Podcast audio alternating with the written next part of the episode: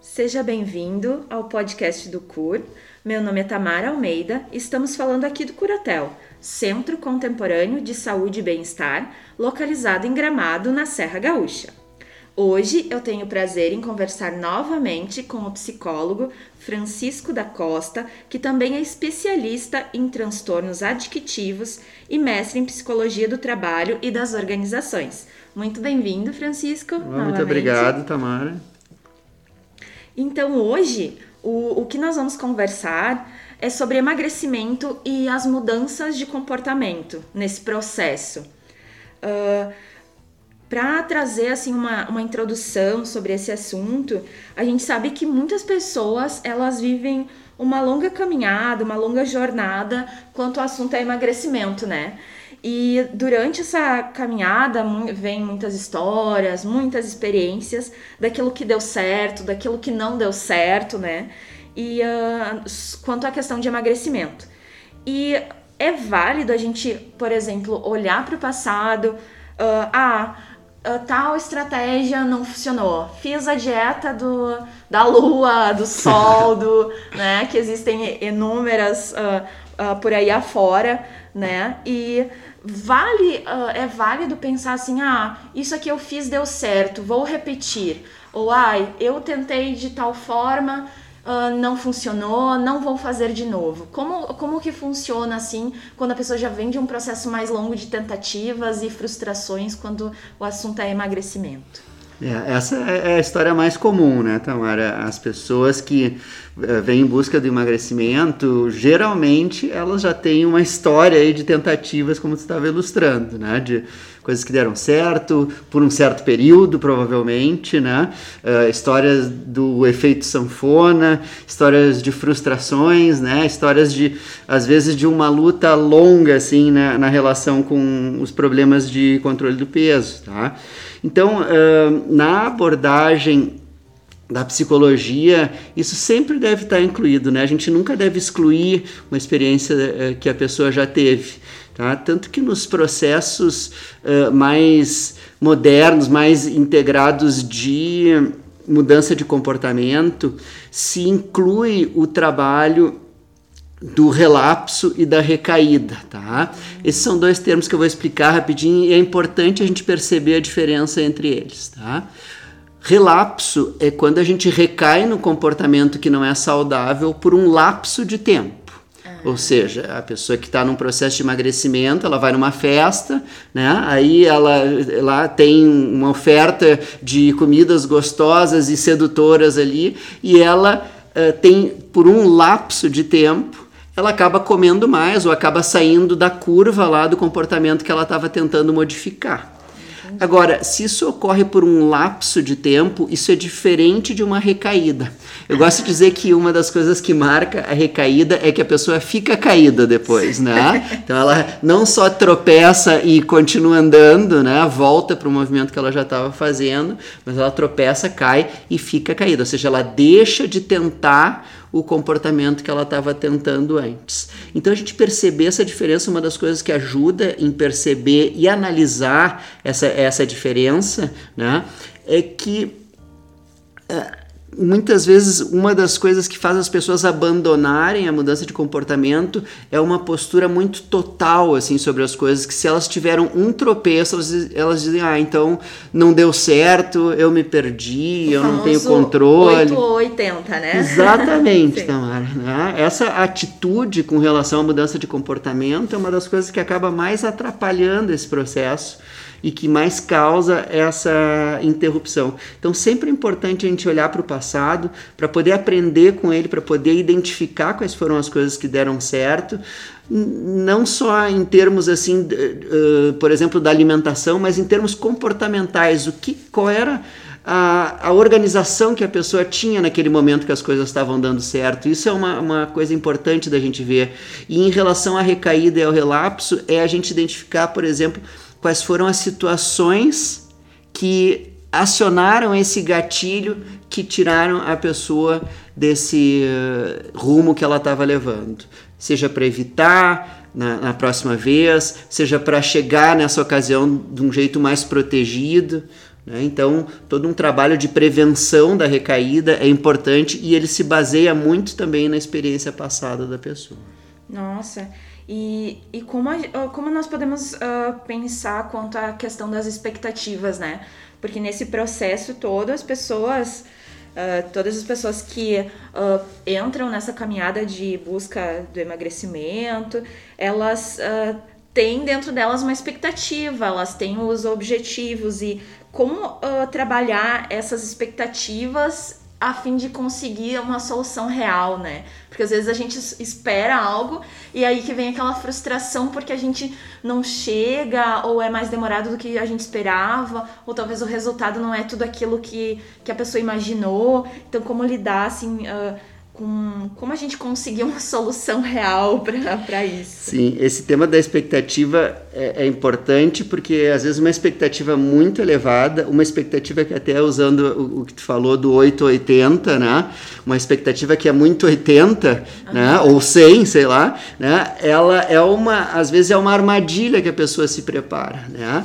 Ah, às vezes, quando a pessoa tem um objetivo maior, tá, é importante que ela possa, por exemplo, decompor esse objetivo em etapas anteriores, entender uhum. que um processo, é, é, uma caminhada é feita aí de, ela começa num primeiro passo, né, depois vem um segundo, depois vem, ganha um primeiro trecho, né, com relação ao processo de emagrecimento, Uh, uma das coisas que nos ajuda a ter um parâmetro mais realista é a gente perceber que o, o, o peso que a gente carrega ele não chegou do dia para a noite. Sim, tá? com certeza. Uh, geralmente aquilo que vem fácil vai mais fácil, mas esse peso ele parece vir fácil, mas ele vem ao longo do tempo, né? Ele não vem de um dia uhum. de um dia para o outro. Então uh, esse parâmetro já é um parâmetro interessante. Inclusive se a gente entender que o, o corpo ele tem algum motivo para acumular a gordura, por exemplo. Tá? Ah, a gente tem que entender que, que o nosso corpo de hoje em dia, ao longo da evolução, ele está mais preparado, inclusive, para reter do que para deixar ir embora. A gente é resultado lá da evolução do homem das cavernas. Qual é, qual é o, o, o, o homem das cavernas que sobreviveu às condições de irregularidade, de não saber o que, que, o que, que ia encontrar para comer? É aquele que tinha capacidade de armazenamento.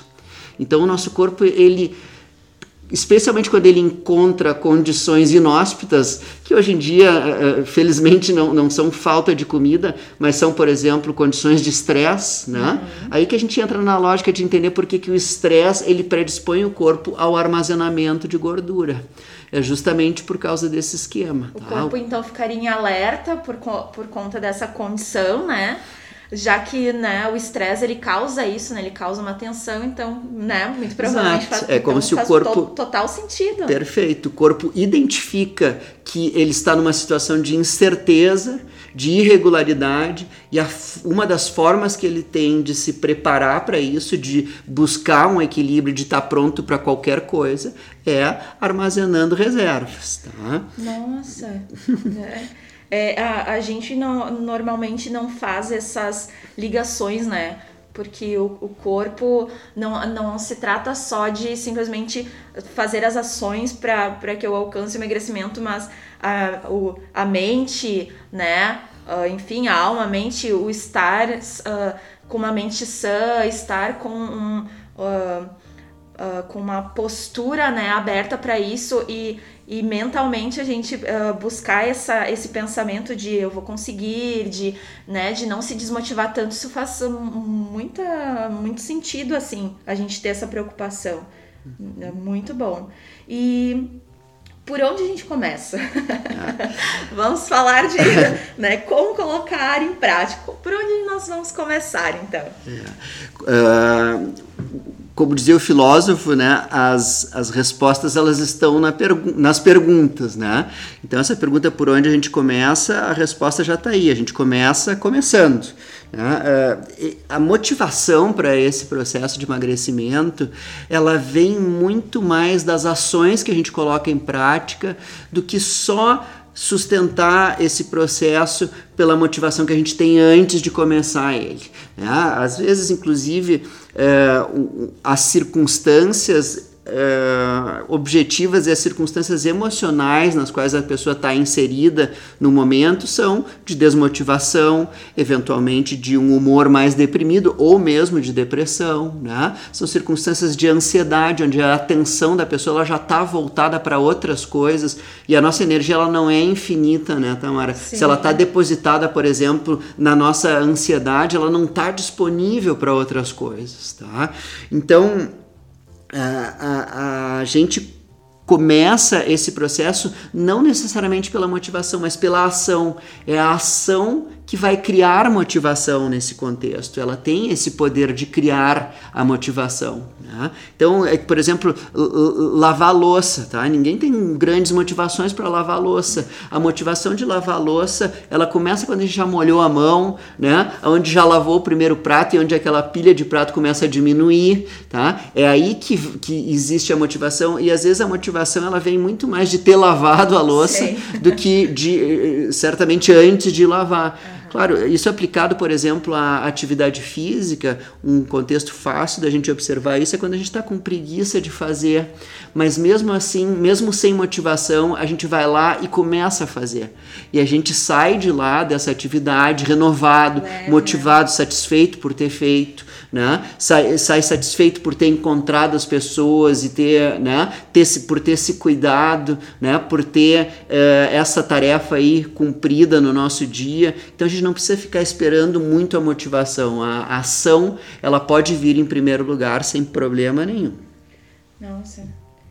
Uh, é, é, faz total sentido, total sentido, porque essa questão do, dos exercícios físicos, assim, de, de ir mesmo não estando com vontade, mas de pensar assim, eu preciso, vai fazer bem para mim, e dar o primeiro passo, ir, né? E depois, com certeza, aquilo ali é, é são resultados muito benéficos, assim, e e só, só tem a ganhar, né, as pessoas. Isso, esses resultados, depois que é. eles começam a acontecer, que eles vão entrar como um alimento é. real para o comportamento continuar. É um conjunto, né? É. A gente tem que ter essa vontade, tem que ter esse pensamento, assim, quanto às emoções, quanto a minha, as minhas condições, enfim, de, de estar motivado, mas também tem que ter a ação, né? É, é um conjunto. Sabe, Tamara, eu digo que a inércia é a pior lei da física aplicada à psicologia, tá?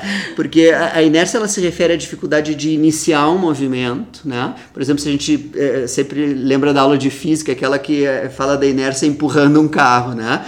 Então, sempre quando a gente, quando o carro está parado, para a gente começar um movimento, a gente tem que começar ele fazendo mais força. Mas depois que o carro já começou a girar ali, ele fica mais leve, a gente consegue empurrar ele só com uma mão, né? Então, é, o que, que quer dizer dizer isso? A inércia é a mesma lei que fala da dificuldade de iniciar um movimento, mas ela também fala da tendência de um movimento que está iniciado a continuar. Então, depois que a gente engrenou numa atividade física, depois que a gente venceu uma etapa inicial de adaptação, que eventualmente envolve inclusive eh, desconforto, dor, né? Naquela, aquele retorno lá, a musculação, por exemplo, é um momento que a gente obs consegue observar com clareza isso, né? Depois que essa dor passa, aí a gente só vai, né? Já está com o hábito organizado, já está com o tempo organizado e o negócio vai para frente por si mesmo ah, também. Verdade. E Francisco, isso também uh, tem a ver com a questão de organização pessoal, né? Uh, porque quando a gente a gente está falando aqui de dos a gente inicia, por exemplo, ah, vou ir na academia, iniciei parei, mas uh, também tem essa questão da constância, né? Como, como a gente pode uh, trazer para esse nosso contexto essa questão da organização pessoal? Olha, sem dúvida a organização é um dos maiores facilitadores para que um hábito se estabeleça. Né? A organização, eu digo que é a protetora do hábito. Então, é, por exemplo, é, a, nossa agenda, né? Tem muita gente que tem a sua agenda e daí coloca lá os seus compromissos profissionais, coloca as coisas que não quer esquecer, mas a, uh, a atividade física, já que ela já sabe quando é que ela vai fazer, já que ela já sabe que está fazendo, essa atividade física não entra na agenda dela. É, é estranho, né? É como se fosse uma pessoa que fosse trabalhar e outra pessoa que fosse fazer atividade física. Quando a gente fala de organização, e um dos recursos de organização mais comuns que as pessoas têm são a, as agendas, a gente deve pensar que a, que a melhor forma da pessoa estabelecer uma agenda equilibrada é que ela Uh, tenha na sua agenda tanto as suas coisas de trabalho como as, as, suas atividades físicas. Uma das coisas que mais protege essa atividade justamente é a organização dela no tempo. É saber quando que ela vai acontecer para não ter que ficar negociando com ela a cada momento. Se ela tem um lugar na agenda, né, e isso é organização, né, ela está mais protegida ali. Né? Não só como um lembrete do que a pessoa vai fazer, porque não necessariamente ela esqueceria. Talvez ela fosse esquecer no momento em que surgisse outro compromisso e ela colocasse em cima dessa atividade física, porque daí ela faz amanhã, né? Então a atividade física ela fica pulando sempre, ela nunca tem um lugar dela, né? Então, a organização é um facilitador da mudança de comportamento, é uma estrutura, é um protetor. Eu, eu, eu sempre digo que eu sou um psicólogo contra a força de vontade, tá? É, por quê? Porque às vezes a força de vontade ela significa que a pessoa está fazendo as coisas à força. Tá? Que ela está fazendo as coisas de um jeito que não está organizado, que não está protegido na agenda, no tempo dela. Né? Aí ela vai precisar de muita força para fazer. Agora, com, com tudo isso que, que tu trouxe uh, aqui na, na conversa, eu penso muito também que uh, também tem a ver com essa questão de nós não, não colocarmos nós mesmos como prioridade, porque querendo ou não, o exercício físico é uh, para mim, é para o meu cuidado, é para minha saúde. E às vezes a gente deixa de pensar nisso, não, é um compromisso comigo, para o meu bem. E a gente não coloca na agenda porque, ah, se aconteceu alguma coisa, ah, eu posso ajustar ali como, como tu falou, né? Então, às vezes, esse pensamento de nos colocarmos como prioridade, que a saúde é prioridade, que então esse a busca então pelo emagrecimento, enfim, por ter mais, mais saúde, mais disposição, também é algo para se colocar como prioridade, por que não, né? A, a, junto dos, de todas as tarefas, enfim, de todos os compromissos importantes, né? Deveria ser um compromisso é. importante. Sabe que a minha, a minha tese de mestrado ela foi sobre o workaholismo tá? que é o vício no trabalho, vamos chamar assim, para dar uma simplificada. Tá? Mas uma das características dessa condição é que a pessoa coloca o trabalho em primeiro lugar e ela coloca a atividade física, por exemplo, ela, ela é algo supérfluo para a pessoa que é workaholic, por exemplo. Uh, o que, que acontece daí? Como é que a gente consegue uh, trazer essa pessoa Uh, para que ela volte a cuidar de si. Uma das coisas, sem nem ter que mudar essa condição de orcarolismo, é ela perceber que o investimento que ela faz na atividade física dela, ela esse investimento ele é um investimento na capacidade dela de trabalhar. Então não é ou eu trabalho ou eu faço a minha atividade física. A pessoa deve entender e pode entender que investir na atividade física, o tempo que ela passa fazendo uma atividade física, ou relaxando, ou descansando, ou dormindo também, que é uma coisa que as pessoas precisam fazer, tá? Ele é, esse tempo é um investimento na capacidade de trabalho, investimento na capacidade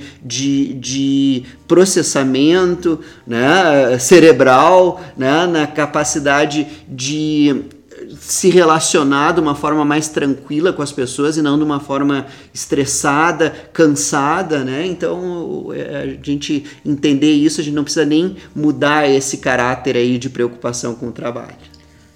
Com certeza. E, e essa agora pensa, eu pensando aqui, quanto à questão uh, das dietas, por exemplo, porque também talvez entraria assim como talvez o exercício, porque tem pessoas que começam, param, uh, ou acreditam nas receitas milagrosas, ou enfim, uh, não, não dá essa continuidade. Será que a dieta realmente é eficaz? Ou uh, essa questão dos hábitos alimentares, como funciona assim essa questão, porque Uh, eu, eu, conheço muitas pessoas, eu me incluo que muito tempo eu seguia uma dieta, depois terminava ela, e aí, o que, que eu vou fazer? Ai, uh, não, eu não tinha aquela, aquele pensamento que, não, eu preciso seguir o, o, hábito, né? Como funciona aí essas questões com as emoções, enfim, com isso que a gente tem tá falando?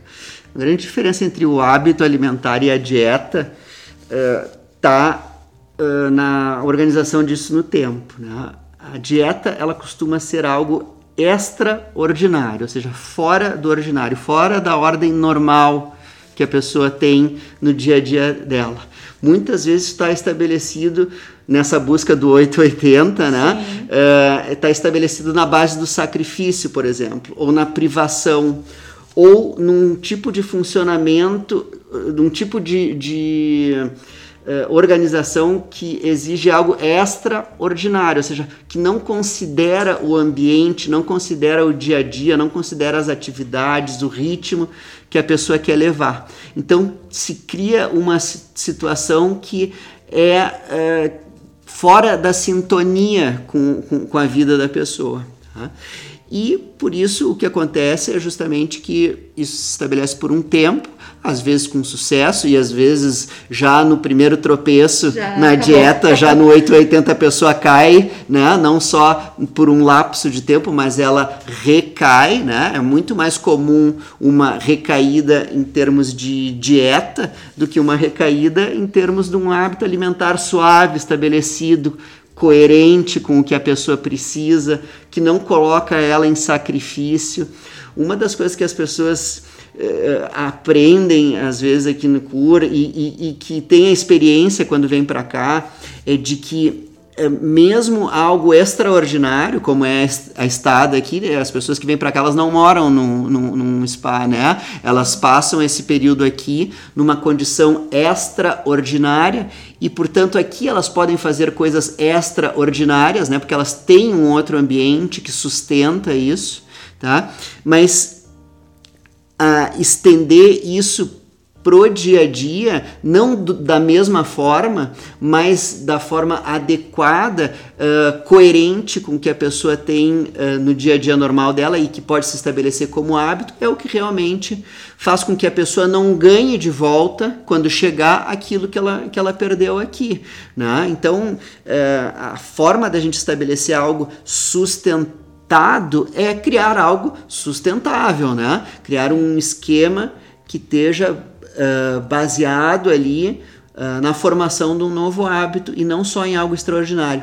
Se a gente juntar agora com o que a gente estava falando sobre uh, o, o, o interesse do corpo pelo armazenamento de gordura nessas condições de incerteza, Sim. muitas vezes uma dieta muito rigorosa, ela cria justamente esse tipo de situação, uma situação de não só de frustração emocional, mas uma situação de uh, irregularidade, uma situação de sacrifício, uh, uma situação de, de incerteza do corpo sobre o que, que ele vai receber que, que resulta daí? Resulta quase a mesma condição lá do Homem das Cavernas. Resulta uma condição na qual o corpo vai estar interessado em armazenar a gordura. E aí vem o efeito rebote famoso. Tem o efeito rebote, exato. É. O corpo encontra na próxima oportunidade de comer uma oportunidade de fazer as reservas que ele entende que agora precisa. Sim. Tá?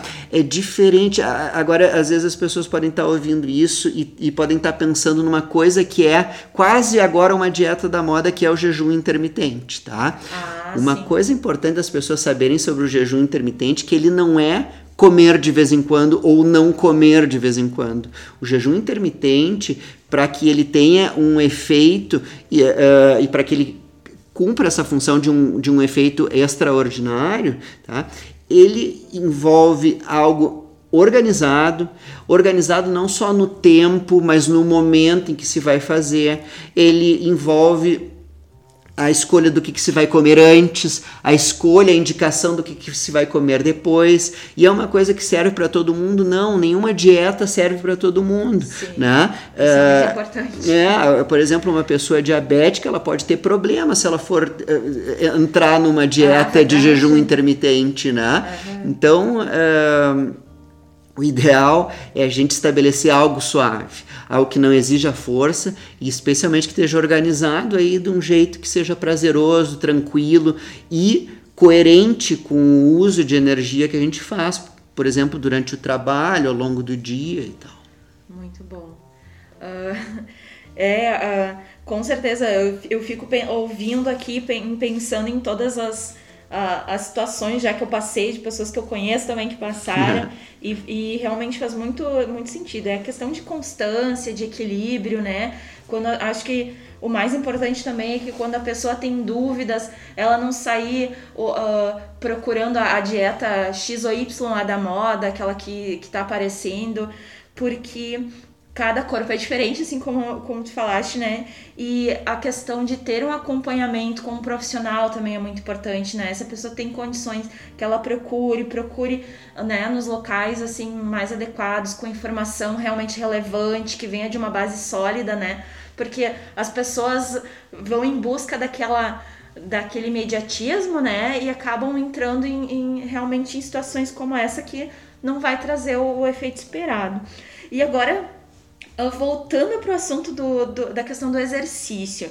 Uh, nossa, eu, eu passei muito por isso também, de eu ser aquela, aquela pessoa assídua do, da academia, mas só pagante, de não ah, estar, de, não, de não ir e de não ter essa constância. Como, como que a gente poderia uh, ajudar quem nos ouve, assim, uh, nesse sentido, assim, de, de manter. De essa... não só se inscrever é, na academia, mas ir na academia, é, né? De estar presente. Ah, é, é. é. Às vezes a pessoa. Um pensa que até esse esquema de pagamento da academia é uma coisa que pode motivar ela mais se ela Sim. pagar tudo de uma vez só e daí já que já tá pago ela vai ir. Vou fazer o um plano é um... de um ano, é... porque aí eu vou me obrigar a fazer academia e não acontece, Exato. né? Paga, paga com desconto, né?